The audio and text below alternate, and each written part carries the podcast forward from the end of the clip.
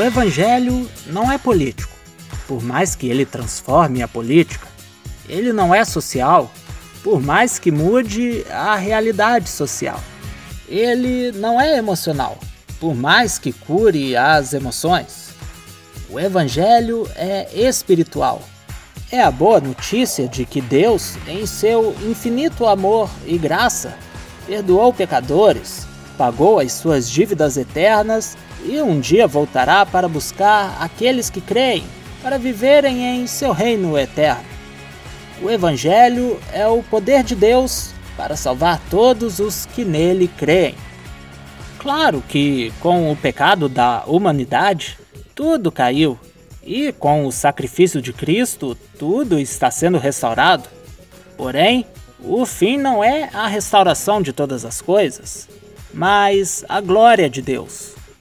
Não podemos partir do efeito para a causa. Devemos partir da causa para o efeito. Por que é importante falar isso? Porque tem gente confundindo igreja com ONG, pregação com terapia, cristianismo com ativismo político. Precisamos nos despir dessas influências ideológicas que equivocadamente tentam nos fazer acreditar que Jesus era um revolucionário pregando contra a burguesia.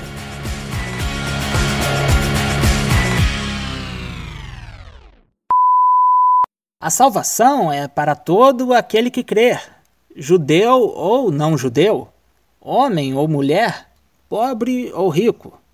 Portanto, Devemos parar de introduzir elementos ideológicos na fé e viver o simples, puro e único Evangelho de Cristo Jesus.